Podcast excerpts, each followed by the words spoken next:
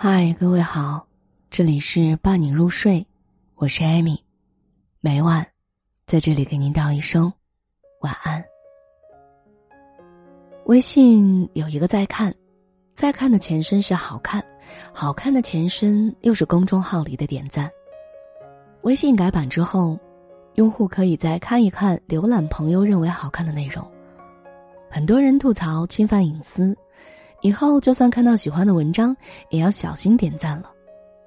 我也有同感，谁都有私心，不想被人知道自己在看什么的时候。嗯，不过人类的终极哲学就是真香定律，用久后才发现，这功能其实也有可取性的一面。比如说，暗暗传递出那些说不出口的话。翠翠说，她前天看了一个浪漫的故事，还挺感人的。漫画场景清晰的描绘，勾起了他许多回忆。他和他朋友也像漫画里一样，开始亲密无间，中途消散，最后回不到从前。担心以前的无话不谈，会变成尬聊客套，他选择了不打扰。那朋友也没有来找过自己。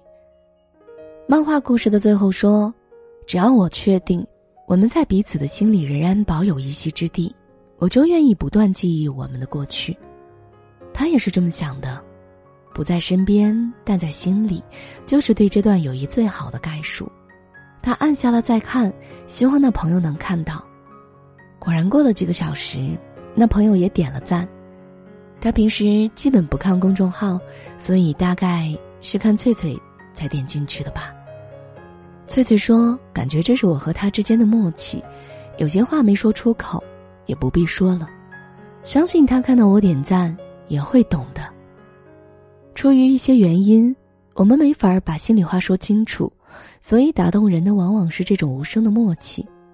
我暗暗的向你发射了一个信号，你能明白，就是惊喜，就像我们从前一样。有些内容是不适合分享在朋友圈的，一来怕转到朋友圈显得太隆重，本来嘛。铁了心打算少发点朋友圈，怎么可以什么都发？二来是怕给人留下矫情的印象吧。明明很在意，又害怕被看穿自己在意，人就是这么矛盾的物种。再看功能比朋友圈隐晦，可以轻描淡写的起到表达效果。点个再看，珍藏着不少小心思。你再看，我喜欢的人消失在朋友圈了。心里暗暗的，让喜欢的他不要总是三天可见，这样你才能看看他的生活啊。你点赞了，年终奖最能体现一个公司的格局，用这种带点应急又隐晦的、有点怂的方式，对领导起着无声的抗议。你遇到一个讨厌的人总是撩你，你再别撩了，我懒得回，按了个再看，想让他知难而退。你认为单身这么好，为什么要谈恋爱？好看，向总是调戏你的单身狗的人说明，看，这就是我目前的生活状态，别催我脱单了。用这种方式，无声胜有声的传递着自己的想法。现在三天可见越来越多，而且三天什么也没有说，大家都不想暴露自己。看不了朋友圈，人与人之间的交流又加了一道屏障，还好。点开看一看，还能多少了解一个人的取向，甚至发现平时注意不到的一面。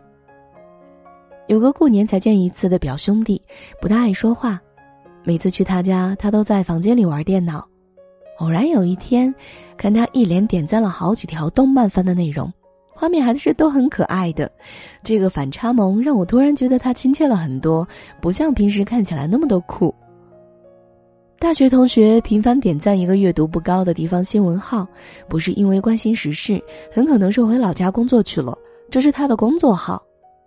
某某看似和我毫无交集，原来和我一样喜欢看《Mod Family》，让我惊喜了一下，居然找到了同号。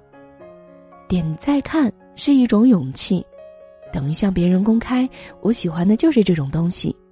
正因如此，才显得真实。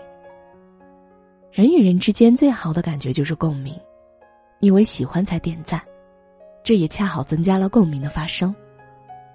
微信改版以后，我发现了许多以前看不到的东西：唯美精致的图片、有趣搞笑的段子、朋友自创的公众号等等。有人在暗戳戳的暗示，有人在这里明晃晃的站队。多亏微信好友不吝惜一个再看，才有更多的惊喜传递出来。所以，我知道，你一定是偷偷的点着那个在看的人。